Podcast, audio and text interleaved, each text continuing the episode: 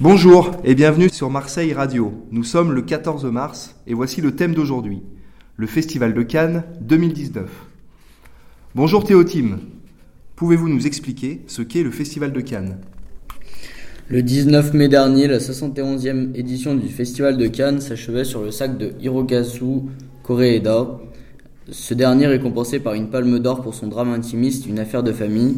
Alors que les prochaines festivités cinéphiles n'auront lieu que dans 10 mois, les organisateurs semblent déjà impatients de revenir sur la croisette. Le compte Twitter officiel du festival a dévoilé que la 72e édition aurait lieu du 14 au 25 mai 2019. Ensuite, d'après certains articles en ligne, il y aurait un nouvel arrivant au 72e Festival de Cannes. Andrea.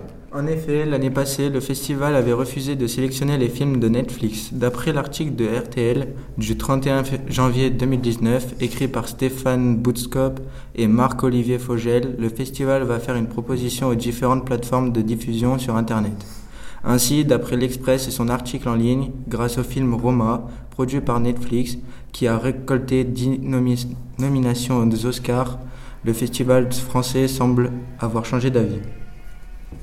Et pour finir, quels sont les pronostics pour la Palme d'Or?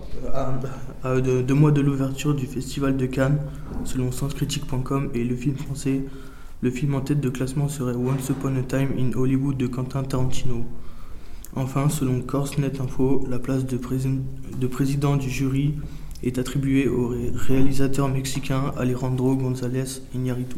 Bah merci à tous pour vos réponses sur le Festival de Cannes.